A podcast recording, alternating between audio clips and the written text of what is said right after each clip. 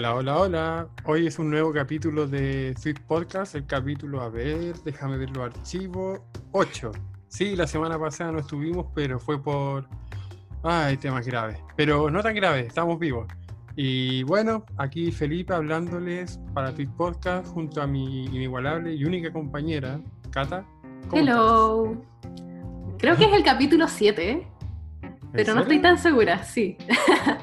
Mi sentido arácnido dice que el capítulo 8. Pero bueno, ahí lo, ahí, lo- ahí- ahí lo verán en, en Spotify verán quién se equivocó, quién, es- quién quedó como estúpido. Probablemente yo, probablemente yo. ¿Quién no sabe contar? ¿Quién, ¿Quién no sabe contar? quién pasó con título universitario y no sabe contar? En defensa mía, en caso de que pierda, en derecho no se necesitan números. No hay ningún ramo de matemáticas. Los únicos números que veo son los artículos. Pero bueno, Yo sí, ¿no? Sabes que si pierdes tu derrota será peor por eso, ¿cierto? ya, eh, bueno, el capítulo de hoy ser algo bueno, empezando un nuevo ciclo de cosas que nos gustan y cosas que odiamos. Para los que son cercanos a mí y han visto mi Instagram estos últimos días, van a estar vueltos locos porque lo spoileé entero. Porque estaba siguiendo el reto de leerme todo este cómic de una, de una sentada. La Cata también, pero la Cata me dio solamente hasta el punto donde ella lo leyó porque no queréis spoilearse, ¿no es cierto, Cata? Sí, de hecho yo obligué a Felipe a que mantuviera un registro grabado o con evidencia fotográfica para yo creerle de que él era capaz de leer 140 y tantos capítulos, creo que son. 144 números 144 números de... de Invencible. ¡Uh! Yo voy a hablar de mi personaje, uno de mis personajes favoritos que es Invencible, que el tipo no es tan popular como los personajes de Marvel, DC, pero goza de bastante buena popularidad, de hecho. Eh, fue creado por Robert Kirkman, que se le conoce comúnmente por el tipo que creó y arruinó The Walking Dead. Pero, pero esto lo hizo bien, y créanme que lo hizo súper bien. eh, lo volví a leer, yo reí, lloré, puse memes al respecto y nada que decir, es un personaje que un- uno va creciendo con el personaje porque la historia parte con Mark de 17 años, terminando cuarto medio, o el instituto en este caso, y termina con Mark de 600, 700 años viviendo en el espacio con su señor y su hija, que ya es, que parece adolescente pero ya es adulta, y muchas cosas pasan de por medio. De hecho se ve joven. ¿En serio? Sí, pues si pase, Viltrumi- que pase el dato de la cremita. los Viltrumitas envejecen lentes por la raza que tienen. Pero Atomib está viva. Oh, ¿cómo? Bueno, ¿Oh? léanlo, léanlo. Sí, sí, es brígido.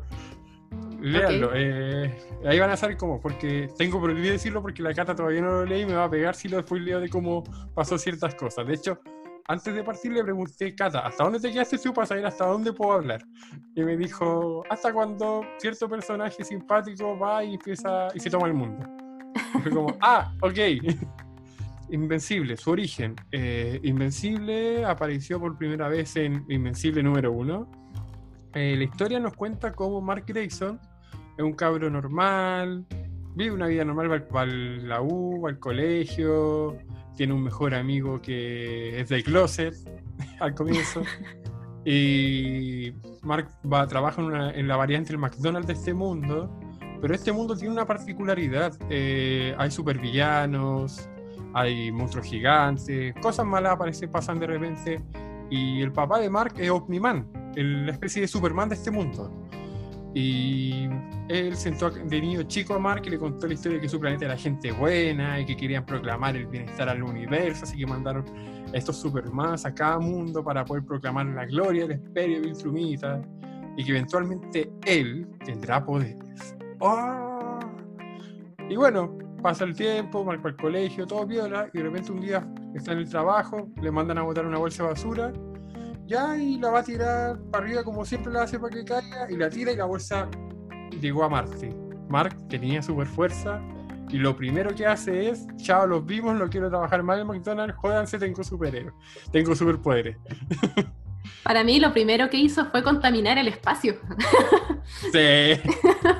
Ah, pero el espacio. De hecho, eso es gracioso como que el cómic te habla de muchos clichés de ese tipo.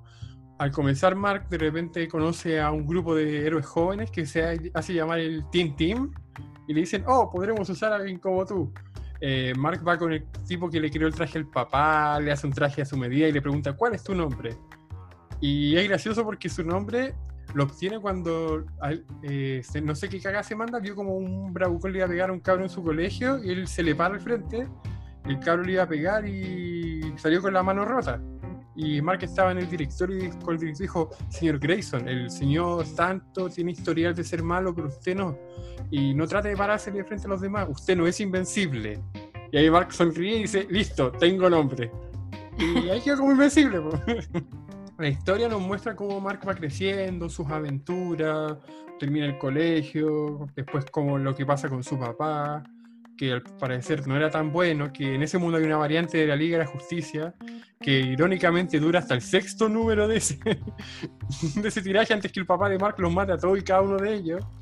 El cómic es sangriento, es crudo, trata temas como el aborto, trata temas como la violación, porque en una parte a Mark lo violan, esa parte es súper potente. O sea, como que uno no se espera toparse con ese tipo de temas en un cómic de superhéroes. Especialmente con el protagonista. Porque, no sé, me lo imaginaría como con otro personaje. Y Mark como que siempre ha sido capaz de defenderse por sí solo, pero en esas instancias se paralizó. O sea, Sí, pues. y, más encima, y, más encima, él igual ya estaba medio ido porque justo cuando volvió, porque de un viaje porque, bueno, varias veces Mark como que tiene una aventura y después vuelve y pasa un tiempo. Una vez pasaron meses cuando pasó esto y eh, simplemente lo terminó porque estaba chato de él y ahí fue cuando no pasó lo que pasó. Después de eso él estaba indeciso, estaba pucha, me patearon, me van a echar de mi casa. Su hija había nacido hace poco y, le dijo, yo me voy a ir pronto, pero ándate de acá, no te, no te quiero ver, no te quiero ver. Porque la cagó, él sabe que él no tendría que haber hecho eso que hizo, pero lo hizo después te muestran que, bueno, Eve se, nota que quiere tener intimidad con él, pero Mark lo rechaza, como que le hace mucho el quite hasta que ella se lo saca. Y empieza a llorar y le cuenta algo que pasó y es súper crudo esa parte. También Eve, que era parte del Team Team, ella también es una, es una de las protagonistas de este cómic, porque se le ve mucho y ha formado parte de casi toda la vida adulta de Mark, al punto que después llega a casarse con ella y a tener una hija. Pero... Creo que Atom Eve tiene el mejor poder de todos.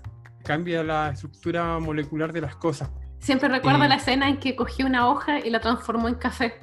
sí, como la wea Goals, yo también quiero. No, también tratan temas sobre violencia doméstica.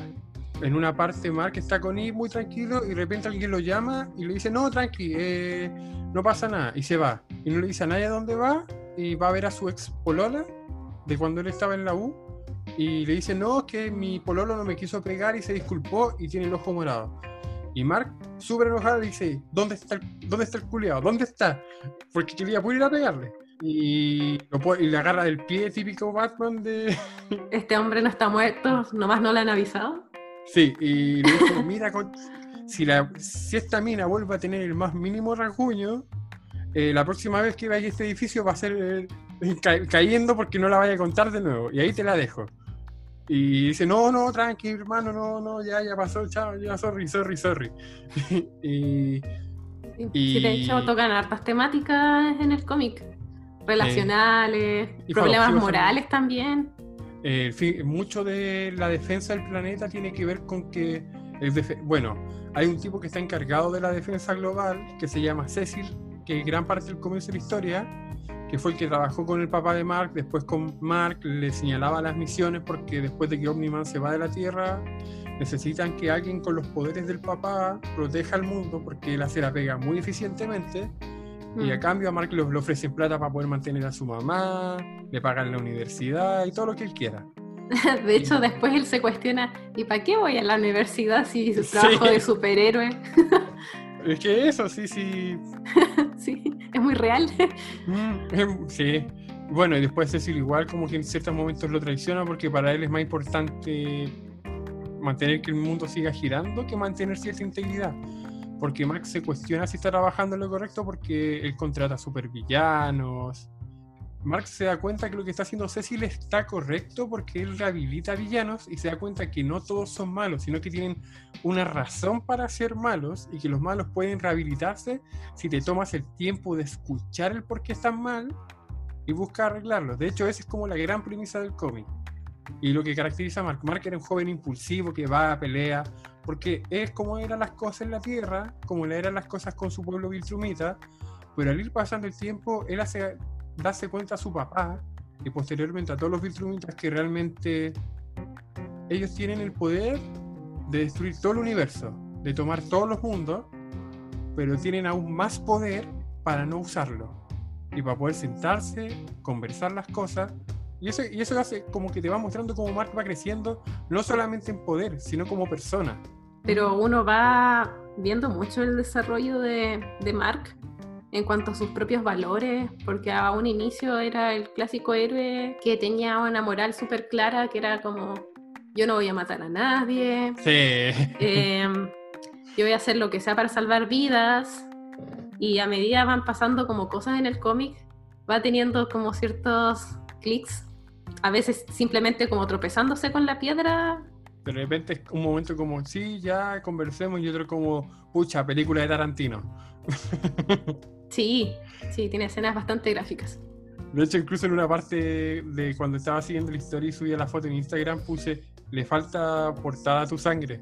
Porque aparecían los personajes principales todos ensangrentados. Porque literal que hay momentos súper violentos, muy violentos. Mark literalmente mata cabezazos a un tipo. Le revienta la cara a cabezazos a un tipo. De pura rabia. No, sí, pura rabia. Que la heredó de su papá. pero de sus grandes villanos, hay uno que sí tiene que matar, pero eso es spoiler desde este villano final. Hmm. Pero otro gran final que Mark no mata a uno de sus grandes villanos, que es Armstrong Levy, que es un tipo que puede viajar entre dimensiones y que culpa a Mark por haber quedado desfigurado. Cuando él va a matar a Mark y lo mete en una dimensión mientras está amenazando a Eve embarazada, Eve se para como súper chora y le dice, ¿En serio estás enojado con Mark por eso? Digo, ¿toda tu vida solamente se va a basar en venganza? Perdóname, pero Mark va a volver, te va a sacar la chucha, probablemente te mato, probablemente no, no tengo idea, o probablemente te escapí, y tú vas a seguir planeando venganza, venganza, ¿y qué voy a hacer yo? Yo voy a tener un hijo, yo voy a seguir creciendo como persona. Olvídalo, supéralo, tú, tú tenías un potencial de viajar por, todos los por todo el multiverso. Y literal que se dio vuelta a uno de los más grandes villanos de Inversible a puro conversa, a pura conversa varios personajes a partir como de aprendizajes de experiencias que van teniendo en el cómic cambian caleta. O sea, como que me imagino en primer lugar el papá de Mark. Mm. Te presentan que al principio era el Superman de este universo y que resulta que no era tan así. Vuelve a reaparecer cambiando de opinión a lo largo de los arcos y todo siento que son como personas realmente vivas, no, no son como personajes mm. estancados en una lista de características que se van a quedar así permanentemente. Mm. De hecho, grandes personajes como Robot parten siendo amigos súper cercanos y súper leales de Mark, que creen firmemente en la justicia y terminan siendo dictadores, tiranos. Y como que se ve como esa evolución de personajes que van cambiando porque van aprendiendo, van creciendo y cada cosa que van viviendo los va cambiando. Sus características son, bueno, Mark es un tipo que cuando parte tiene 17 años, después termina como en los 500 y tantos, se estanca en el metro ochenta y tantos, tiene cuerpo atlético, no es tan macetiano y musculoso como gran parte de los Viltrumitas, pero en parte debe ser por su herencia mitad humana y mitad Viltrumita. Los poderes de los Viltrumitas son esencialmente que puede volar, tiene super fuerza. Cuando estaba entrenando con Cecil se vivió cargando 400 toneladas Mientras, y esas eran sus pesas. Así que su potencial es súper vasto, súper grande. Puede sobrevivir en el espacio, pero no respira en el espacio. Literalmente aguanta la respiración. Los Viltrumitas, un Viltrumita adulto puede aguantar la respiración hasta dos semanas. Y ellos paran en un planeta, agarran una bocanada de aire y después siguen. O sea, básicamente son como delfines en el espacio. Sí. Tienen regeneración acelerada que depende de su corazón, el funcionamiento y cómo este bombea sangre en su cuerpo. Lo curioso también de su raza es que la, cuando alcanzan una edad adulta, como que a, los Viltrumitas se les exige portar un mostacho, un bigote. Y todos tienen un bigote tipo bien frondoso, que se nota que están orgullosos de su, de sus bigotes. Al punto que cuando Mark pasa a ser algo importante entre ellos, tiene que dar explicaciones del por qué no usa bigote. A ese toque. qué estupidez. No, no, realmente no es una estupidez para ellos, pero bueno. Eh, sus debilidades. Es gracioso porque eh, cuando tienen que ir a pelear contra los Viltrumitas la primera vez, papá de Mark se sabe todas las debilidades de los Viltrumitas y va con Allen, que es otro personaje, a buscarlas por el universo. Está la pistola del Space Raider, hay una raza que es como especie como de Velociraptors, que los Viltrumitas son, que bueno, es súper salvaje y los Viltrumitas son súper vulnerables a ellos, como cualquier cosa viva. También está una especie como de, de bacteria en una planta que hace que los Viltrumitas se, mm. sean vulnerables como los seres humanos. Y la más clara, la más, la más peligrosa de todas, el virus Scorch, que es un virus que fue creado en un laboratorio de, por la Alianza de Planetas para poder enfrentarse a los Viltrumitas cuando estos eran malos, que fue lo que diezmó principalmente a su población, porque el papá de Mark les dice, claro, eh, no van a mandar a más hueones para acá porque solamente podían darse el lujo de mandar a dos y ya los matamos. Porque la verdad es que en todo el universo quedan solamente 50 Viltrumitas vivos. Ese también es un, punto claro, que los Viltrumitas están en peligro de extinción brígida, porque el virus los diezmó. Y una de las debilidades que a mí me parece también súper clara, y la voy a poner como debilidad y no como defecto, es que los Viltrumitas son súper temperamentales, son súper chispacortas, son súper agresivos por naturaleza. Y eso está como en parte su biología, como que pierden el... como que la ira los ciega muy rápido. Y no solamente, y pasó con Mark, y no solo con Mark, pasó con su papá, mm. pasó con su hermano Oliver, y pasó con todos los Viltrumitas que nos muestra la historia. Era una cuestión biológica. Así que cuenta más como debilidad que como defecto. Creo que sé a qué escena te refieres, porque en ese momento yo decía, ay, pero ¿cómo no se dan cuenta que esto está mal? como que me llegaba a dar impotencia. sí. Y todo lo que le decía a Mark para convencerlo no, no funcionaba. podría llamarse también como que son tercos en ese sentido. Sí, son muy tercos. Otra habilidad de Mark, así Mark puntualmente, no como raza, la habilidad de Mark es Atom Eve. Es gracioso porque varias veces como que Eve le dice, anda a hacer esta weá, y Mark no titubea nada, él simplemente lo hace. Es como, sí señora, ya señora, como ya, démosle. Y es su debilidad porque la ama, realmente Mark ama a Eve. Defectos. Bueno, gran parte de sus defectos se deben a su herencia viltrumita, que al ser chispa corta, eh, no espera una, él no espera una explicación. Él pega primero y pregunta después. Pero eso se ve mucho al comienzo, después cuando va creciendo ya va perdiendo esa costumbre porque va cambiando. Sí, también como se van cuestionando un poco las típicas arquetipos de un cómic, a pegarse antes de conversar el por qué está sucediendo lo que está pasando. lo utilizan como recurso humorístico, el, ya, pero arreglémosla hablando primero. de hecho, es gracioso porque eso pasa con Allen. Cuando Mark va a pelear con Allen por primera vez, eh, Allen le dice, siempre tengo que venir a este planeta Turra para ver qué... Espera, ¿dijiste Turra? Sí, sí, estamos en Turra, ¿no? No, esto es la Tierra. Me estáis huellando que estaba viniendo 15 años al planeta equivocado. Y en 20 años más tengo, tengo mi evaluación de empleado. Uh, me, perdonas? Ya no voy a venir más, eh, sorry, pero eh, gracias por decirme y buena onda. No, no, sí, tranqui. Eh, ahí hablamos. Y se hacen súper panas con Allen porque realmente fue como que él se paró a conversar como, oye, no estamos en turra. Y algo que el papá de Mark jamás hizo y de hecho, es gracioso porque Allen nos dice que él peleó cinco veces antes, porque él viene cada tres años a pelear contra el campeón de la Tierra. Y justo en, ese, justo en ese momento el papá de Mark estaba ocupado. Así que le pide a Mark que vaya y dice: No, no es algo chico, tenéis que pelear contra un weón y después se va a probar al planeta para no destruirlo por. No sé, nunca lo pesqué realmente. Andy pelea con él. a veces me mando cagazos y digo, bueno, al menos no estuve 15 años cometiendo el mismo error como Allen. bueno, otro defecto que tiene también Mark es que eh, a veces, bueno, en una parte confía en gente que no tiene que confiar, porque piensa que todo el mundo es bueno, que tiene buenas intenciones, hundió gran parte del planeta y se murieron como un millón de personas, pero después empieza a ser desconfiado y después se vuelve demasiado desconfiado y eso también le juega en contra. Eso también hace que la obsesión con Armstrong Levy haga que se pierda varios meses y pierda mucho de su estadía con su con Eve y en ese momento Eve terminó con él y estaba súper devastado y después de eso lo, lo violaron como dije con anterioridad y pasa de un extremo a otro hasta que al final después mm. se da cuenta que a veces sí y a veces no. Puedes sentarte a hablar pero a veces hay que reventarle la cara a un tipo. Está bien. igual es, es complicado saber poner la línea y distinguir cuándo sí y cuándo no, pues. No es como una tarea fácil. Bueno, ahora voy a hablar sobre mi historia favorita, que eso en parte va con lo que iba a decir ahora. Eh, mi historia favorita de Invencible, el 160 es la Invencible War, que es un, e, literalmente un evento de Image Comic de solo un número.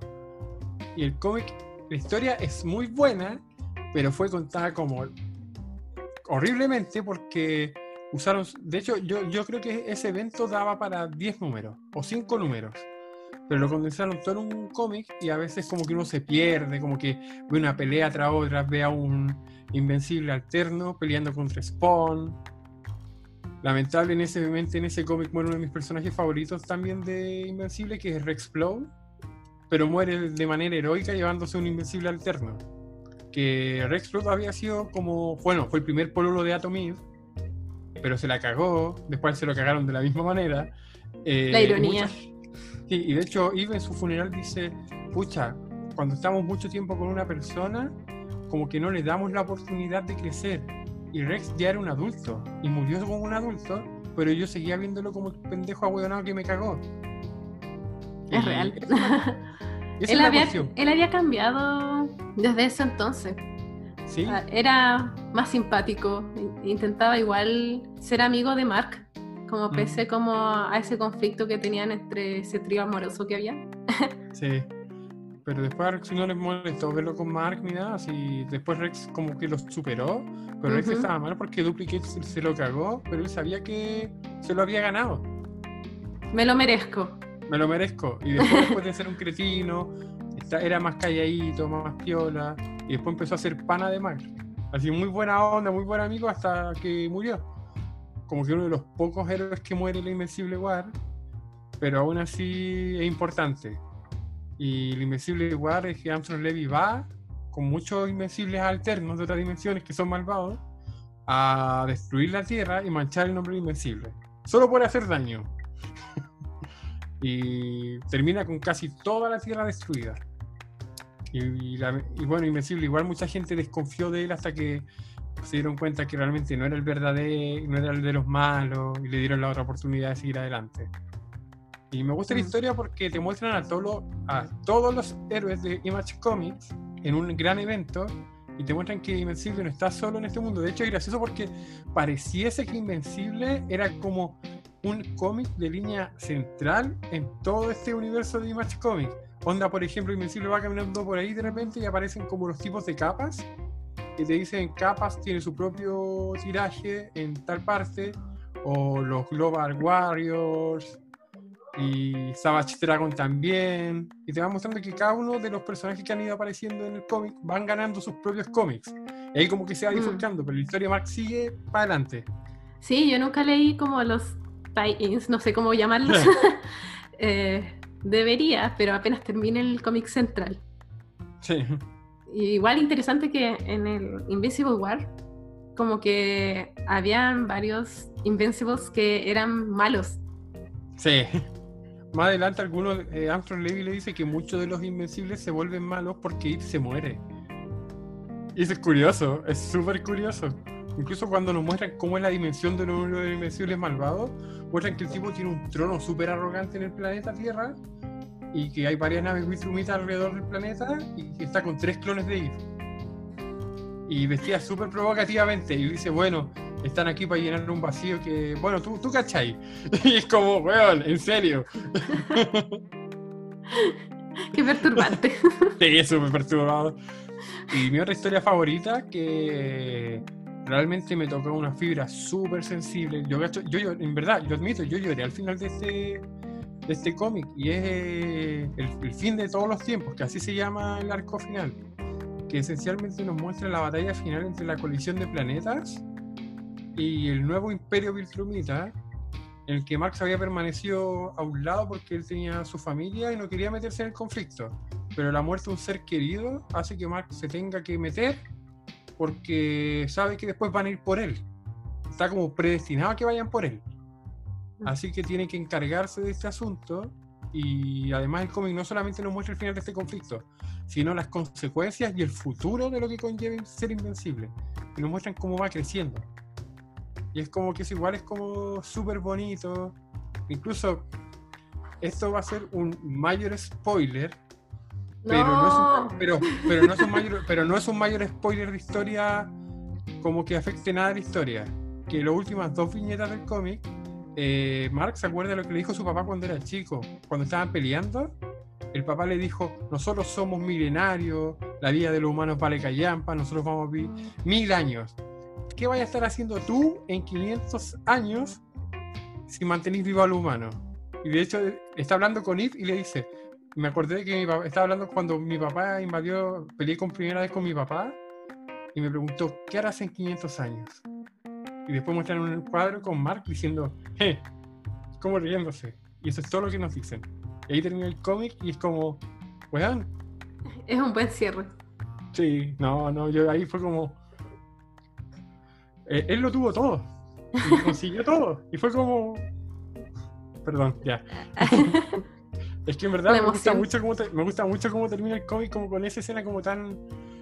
Nos muestran el comienzo una cosa tan simple el comienzo como una pelea tan hueona y después nos muestran un Mark ya más maduro, más... Y diciendo eso como... Gané. Eso fue lo que hice en 500 años. Yo gané. Y es como... Ya. Mucho. Pero eso. está casi llorando. Sí, sí, ya. Pero eso, es muy, es muy emotivo el final se nota que Mark crece mucho como persona y nosotros crecemos con él. Literalmente, uno después de ver todo Invencible, uno crece.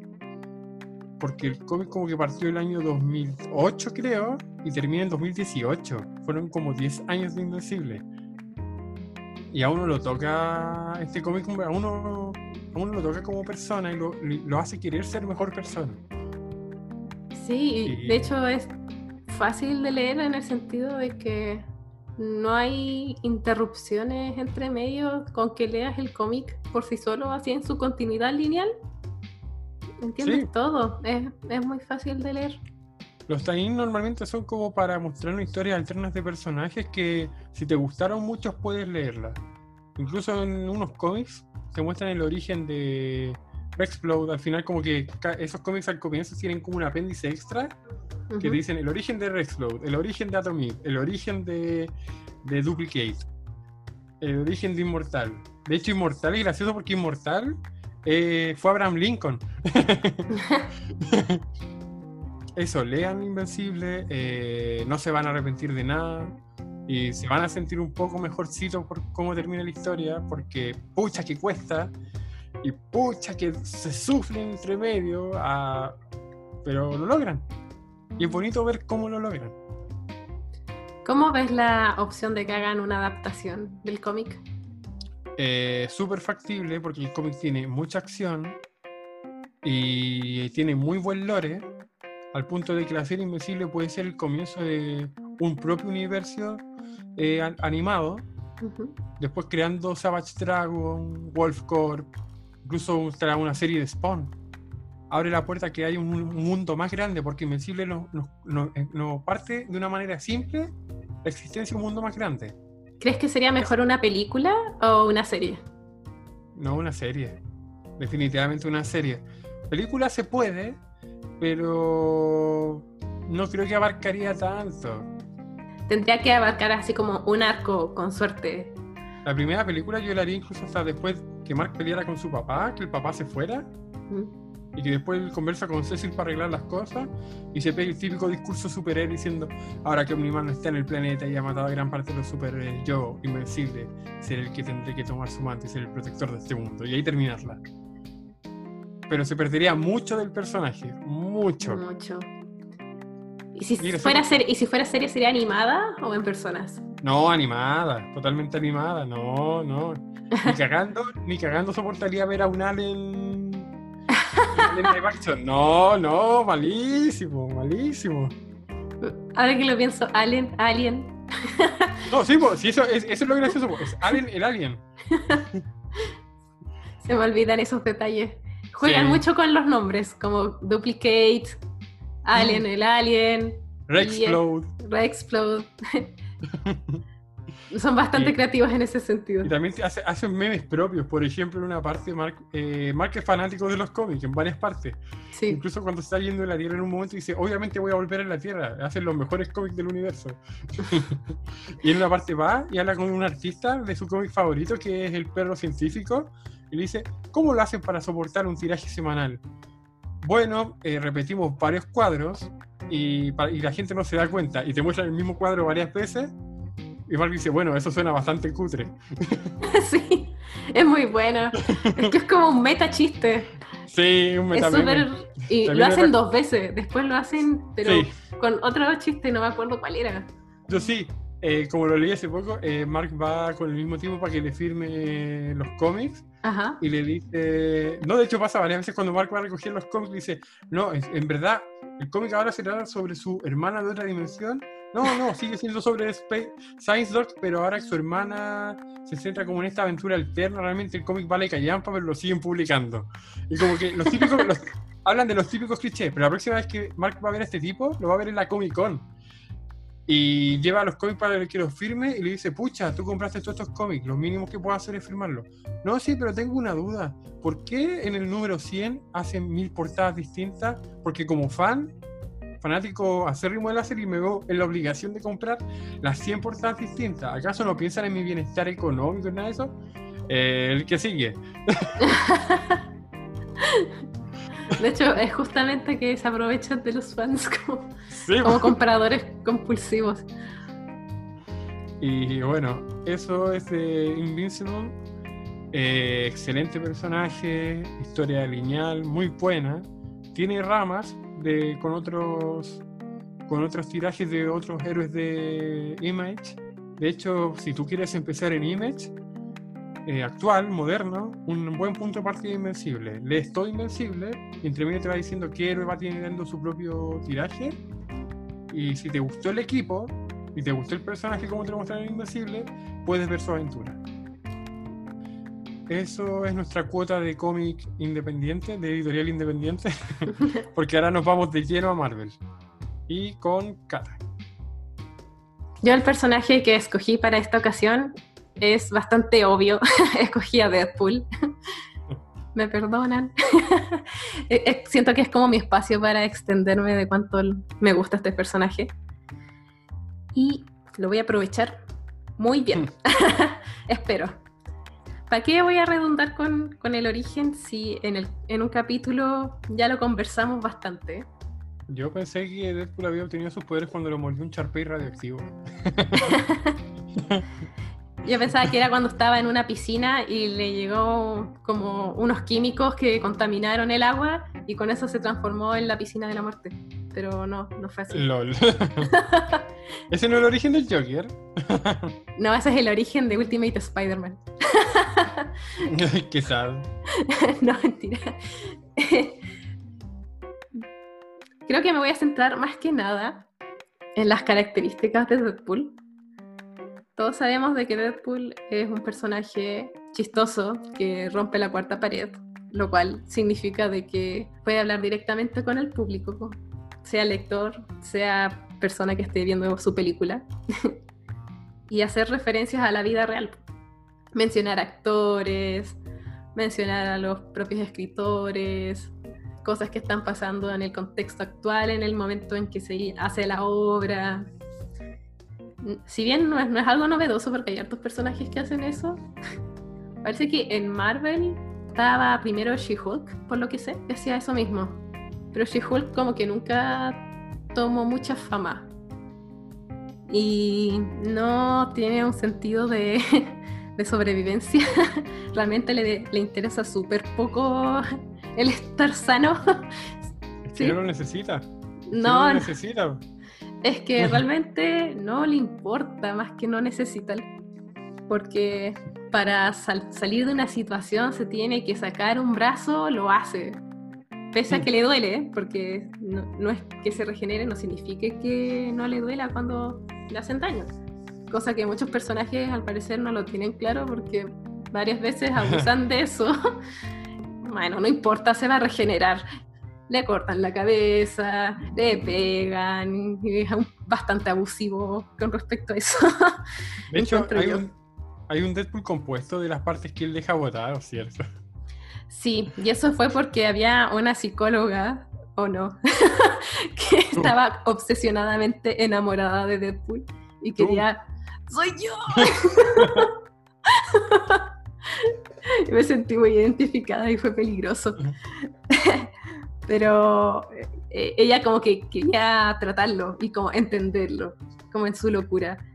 Y ella coleccionó partes que desmembradas de Deadpool y las tenía todas guardadas en el refrigerador.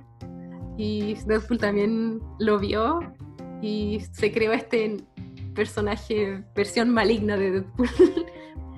Porque mm. si bien se puede regenerar, al parecer, si unes las partes sueltas, también pueden formar un nuevo Deadpool. como que no es, no es fácil matarlo, tampoco con como cortarle la cabeza funciona.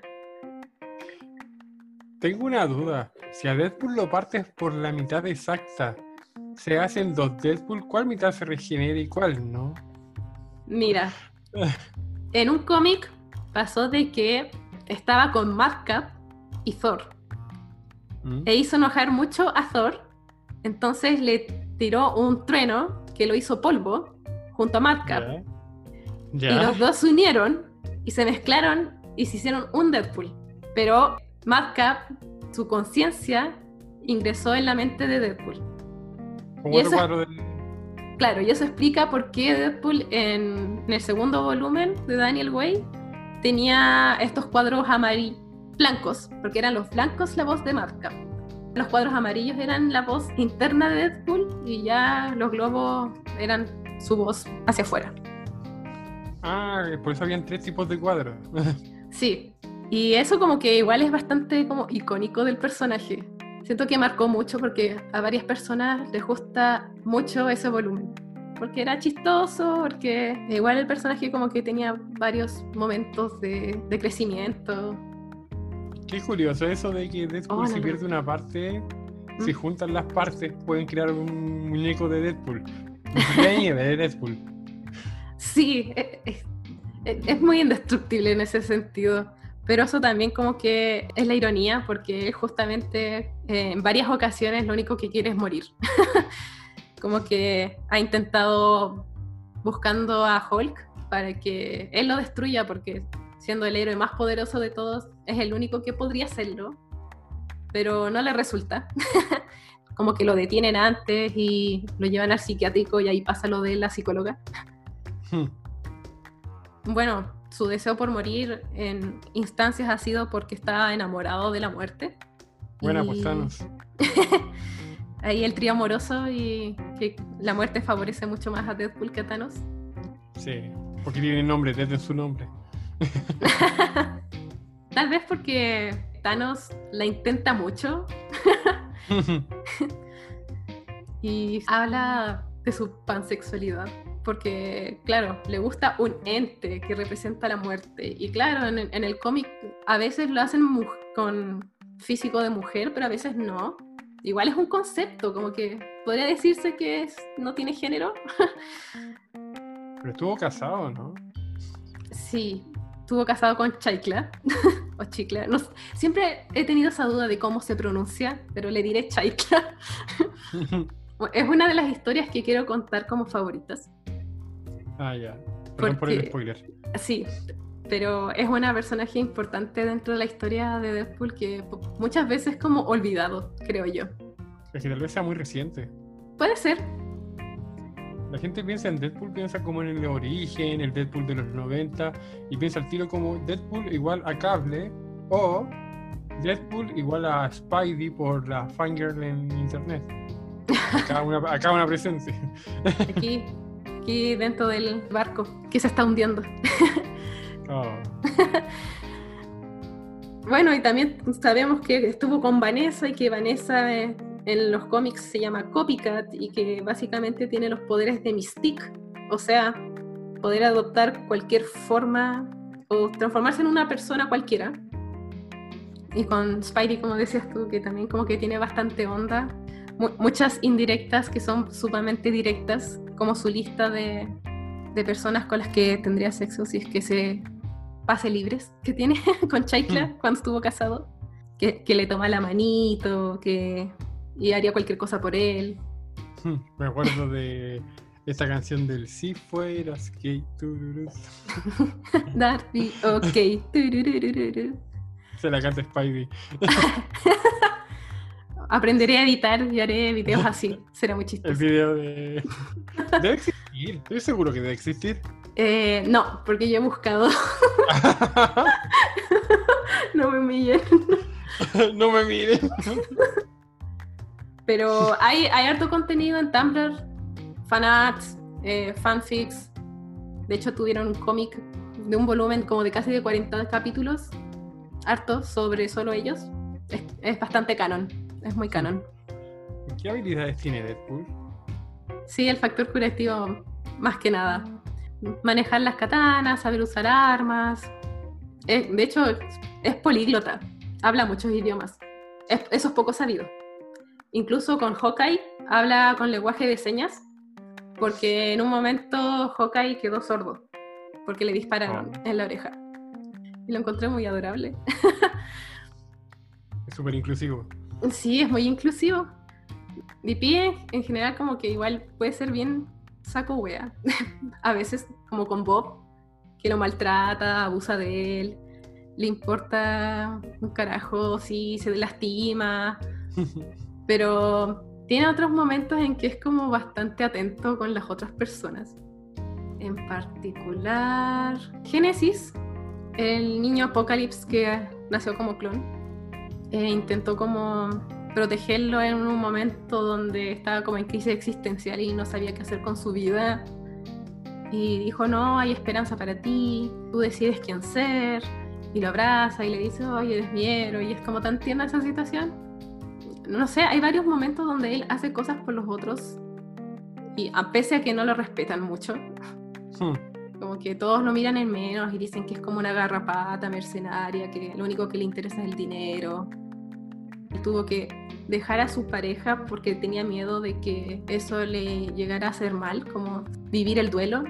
Quería evitar que ella sufriera y por eso la dejó. Si bien no fue como la forma ideal de confrontar la situación, no fue como por un motivo egoísta, sino que más bien fue como pensando en el otro.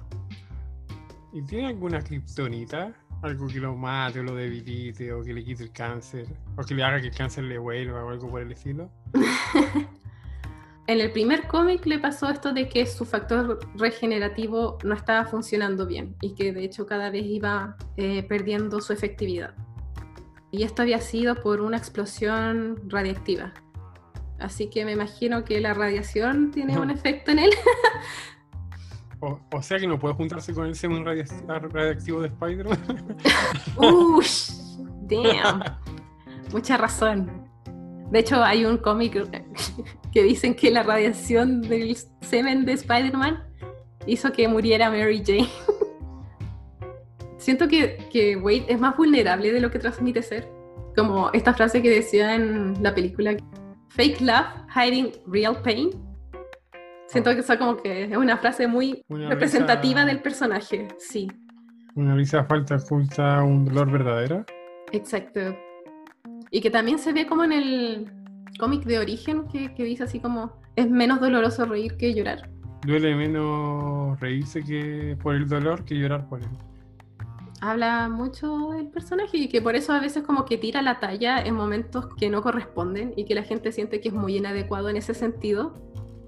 Pero si uno considera como esa filosofía de vida que tiene Deadpool, uno lo podría pensar como es como su manera de lidiar con una situación difícil. Es como tal vez para aliviar a los otros también. Como el alivio cómico de la vida, por así decirlo. Claro, como un colchoncito que se pone en situaciones así. Recuerdo ese momento en que se enteró de que tenía una hija con Carmelita, que es como una conocida que tuvo en una misión y que tuvieron relaciones sexuales. Y fue como un encuentro nomás, po. Pero después ella llegó y dijo, oye, ella es tu hija. Y la vio y dijo, es muy linda, no debe ser mía. Y me dio tanta pena porque es como que tiene una autoestima tan baja de sí mismo porque entre que todos les dicen que es horrible y él mismo también se odia que no pudo reconocer a su hija porque era muy bonita y me dio mucha penita. No como es muy feo, no se parece a mí, dijo, no, es demasiado bonita, no se parece a mí. Sí.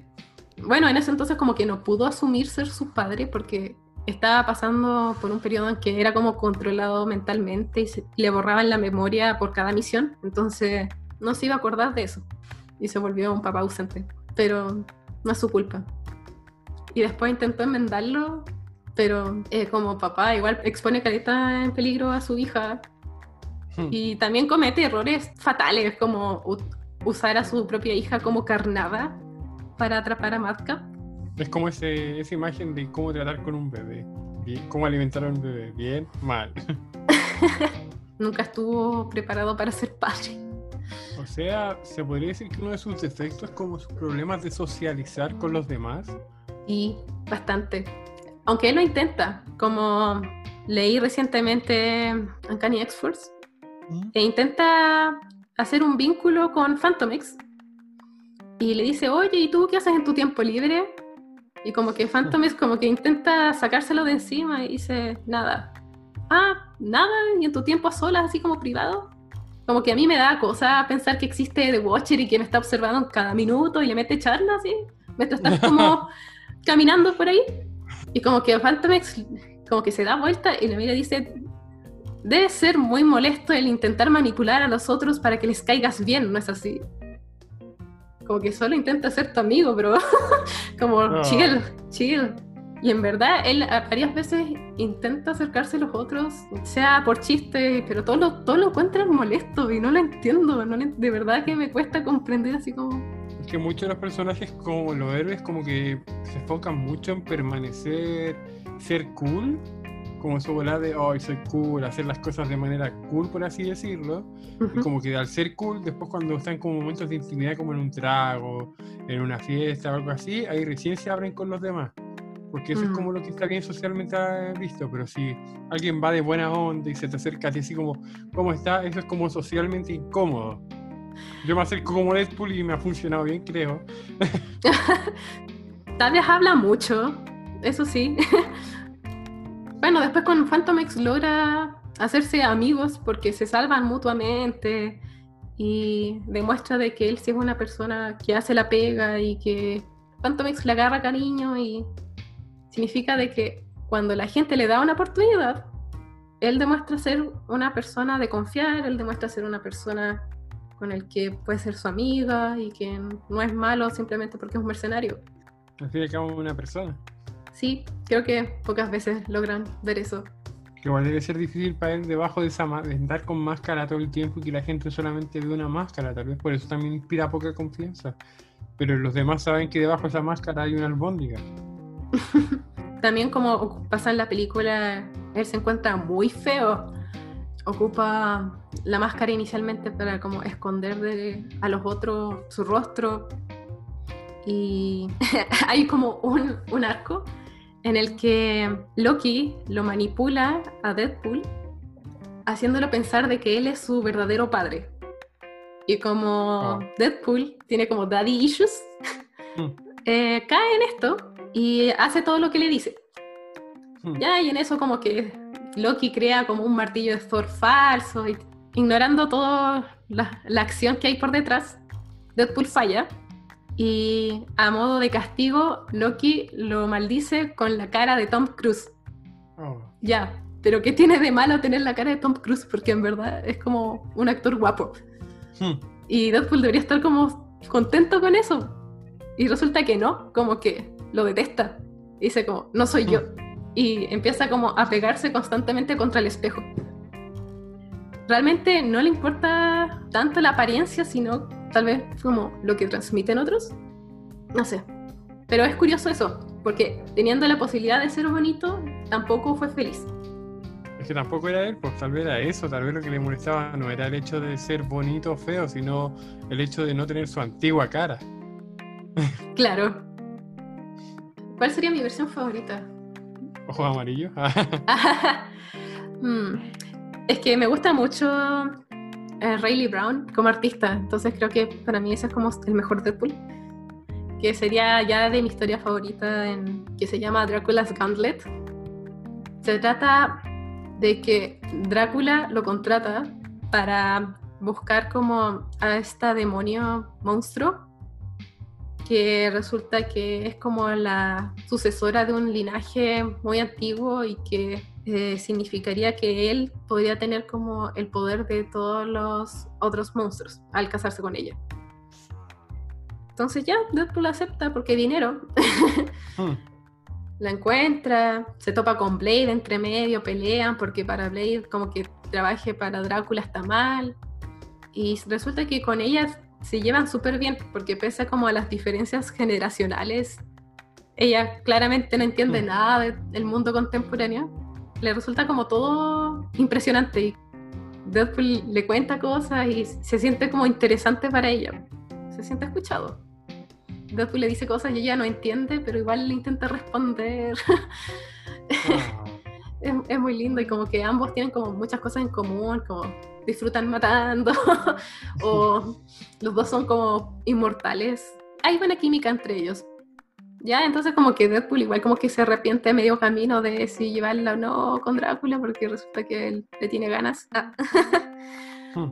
Bueno, no quiero contar toda la historia porque igual la idea es que lo lean, pero eso es como la premisa.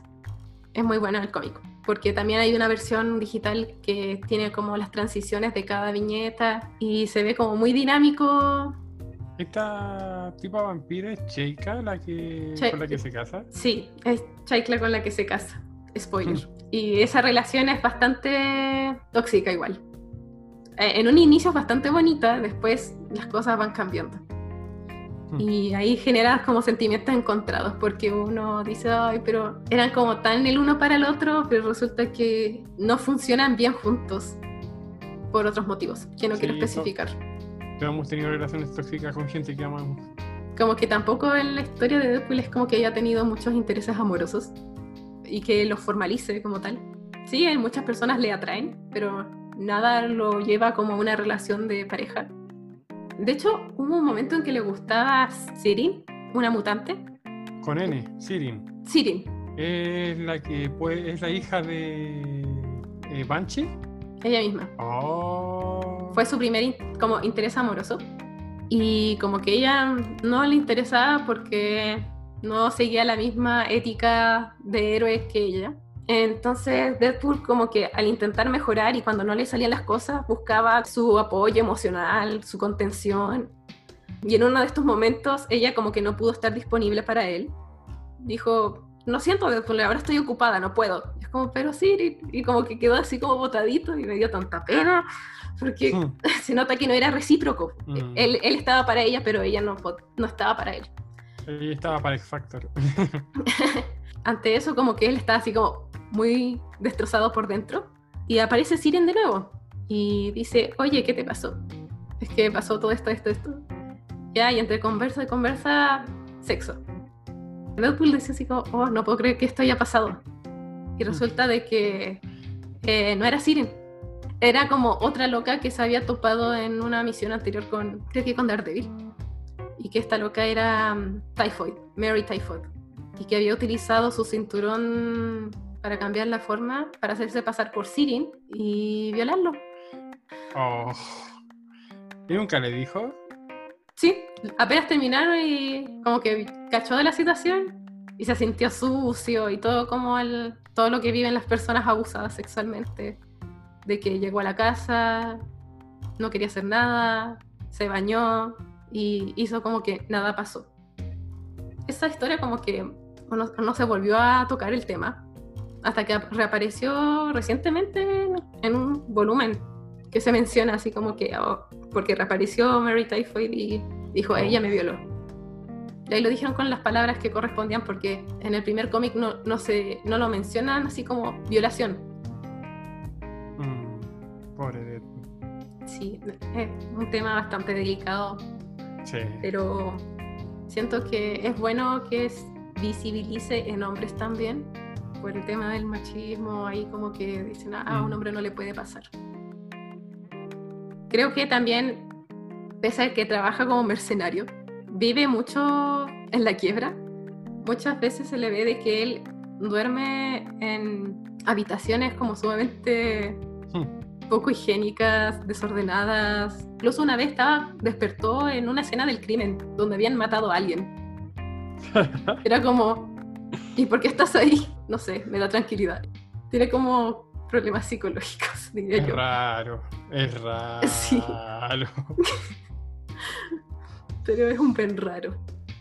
Un raro bueno. Es un pen raro. Siempre dicen que tiene como esquizofrenia por esto de las cajitas. Pero no, pues después se dio a entender de que era madcap, entonces es más bien algo mágico. No se podría hablar de, de esquizofrenia. Pero diría que tendría delirios, episodios maníacos, episodios mm. depresivos, puede hablarse de una bipolaridad. Tiene efectos psicológicos. Y además de, de Vampire Gauntlet, ¿era la historia del vampiro? Dracula's Gauntlet. ¿Qué otra historia te gusta de Deadpool? También el, el volumen 2, también lo encuentro bueno. También me gusta el, el arco donde el, el, bueno, el malo y el feo. Que es donde está, trabaja con Wolverine y Capitán América. El otro. Pero es que es como un arco importante para la historia de Deadpool. Y en esa mm, historia resulta de que a él lo eh, drogaban y en el momento en que estaba inconsciente le sacaban órganos para después reutilizarlos en otras personas que serían como coreanos, que tenían como habilidades especiales y hacerlos unos como super soldados, cosa de que tuvieran como factor regenerativo. Lo encuentro bastante turbio el mercado negro de órganos de Deadpool. Funciona también con Wolverine, ¿cierto? sí, seguramente sí, pero al parecer les, dio con Deadpool, así como... Deadpool es más fácil de tramar, punto. sí. Cuando dicen el bueno, el malo y el feo, te apuesto que muchos se imaginan que el bueno es Capitán América, el feo es Wolverine, no, el malo es Wolverine y que el feo es Deadpool. Pero si te pensáis de cierta manera, el bueno es Deadpool el malo el Capitán América y el feo. Real, confirmo. claro, yo creo que eh, te das cuenta al final del cómic, ah, ya sé quién es el bueno, ya sé quién es el malo, ya sé quién es el feo. es un personaje con el que te encariñas fácilmente, en resumen. A veces comete errores pencas y puede ser como una persona bastante abusiva. Especialmente al inicio al inicio él, era más un villano que un antihéroe, pero igual es, rico ver ese crecimiento y...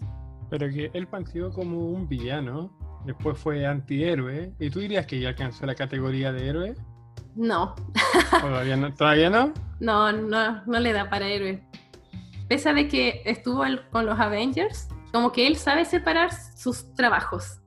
Sabe cuando está en cierto equipo qué límites tiene. No, yo creo que aún sigue siendo bastante caótico, neutral para sus decisiones. Bueno, eso tiene la brújula molar de Spider-Man. sí, como que fue su pupilo por el cómic de Spider-Man y Deadpool, que también es un cómic que me gusta mucho. Los primeros arcos, después la cosa empieza a desordenarse y es malas ideas, mal elaborado, pero ah, los primeros capítulos eran bastante buenos. Yo creo que con eso podemos dar cierre a un buen capítulo, ¿no? Bueno, ahí vamos a ver qué hacemos la próxima semana. Si hablamos de o del otro personaje, o si hablamos de un personaje que odiamos. Pero lo que sí vamos a estar pendientes de que este fin de semana, este actual 22 de agosto, día que estamos grabando, va a ser el DC Fandom. Y en base a de si está bueno o no, y si hay noticias importantes en el mundo del cómic, vamos a hacer el próximo capítulo. No prometemos nada, pero el siguiente capítulo va. Sí, va a haber un siguiente capítulo. No como la vez anterior que de- desaparecí muy simplemente avisé en Instagram y que como, me perdonan. Y la semana pasada, en- de cierto modo, tuvimos un capítulo, pero no está en feed porque le pertenece a otra compañía. Hicimos un crossover en otra parte, en eh, Freaks and Geeks UAH, donde yo soy uno de los organizadores, podría decirse, colaborador principal. Bueno, no principal, pero trabajo con ellos, posteo memes allá también de vez en cuando, molesto a la jefa, pero eso. Y nada, y hay un capítulo donde hablamos sobre la situación actual del mundo del cómic, si el medio está muerto o no. Y no les voy a decir para que vayan a escucharlo, pero ellos están en YouTube. Inscríbanse en Instagram cu- si quieren saber cuándo salga un nuevo capítulo y en Facebook si quieren ver memes buenos. No olviden como dar a conocer el podcast compartiendo, sea cuando saquemos capítulos o los memes. Nos ayudaría mucho. ¿Sabes qué? Estaba pensando en algo, creo que hemos hablado mucho de nosotros. Voy a poner una encuesta en Instagram. Vamos a leer algo que ustedes quieran que leamos. Y créanme que lo voy a buscar. Estaría bueno. Interactúen con las redes sociales porque ahí podemos saber qué es lo que les gusta. Te cachai, nos dicen Capitán América, conchetumare. Sí, tenemos- Ojalá les haya gustado mucho el capítulo porque eh, hablamos justamente de lo que más nos gusta. Ojalá se motiven para leer justamente esos cómics porque si nos gusta tanto después de tantas lecturas que hemos tenido como fans, es por algo, Sí. es por algo. Siento que me hacía falta el hablar sobre como nuestros favoritos. Sentía casi como que estábamos haciendo esto como por compromiso. Mm. Y es, esta libertad de poder hablar así como un espacio abierto sobre lo que me gusta es súper rico. Y gracias por El escucharnos. micrófono, el micrófono abierto. Así que recomendadísimos. Los quiero mucho por mi parte. Felipe, ¿te quieres despedir? Perdón, coronavirus. No, mentira, ya me dio. Compartir cómics, siempre pidan cómics. Yo tengo Invencible entero y muerto de la risa se los paso, lo tengo en español, para que sea incluso más fácil leerlo. Y si lo quieren en inglés, la cata ahí les puede pasar en inglés, pero lean cómics, entretenido. Yo había dejado de leer hace mucho tiempo y volví a leer Invencible y creo que voy a tener que volver a seguir leyendo cómics. Quiero mucho. También sé que Cata los quiere mucho y les tiene mucho cariño y de hecho la Cata los quiere más que yo porque ya le sube los memes. Eh, me despido, soy Felipe y los TKM nos vemos la próxima semana. Sí, próxima semana.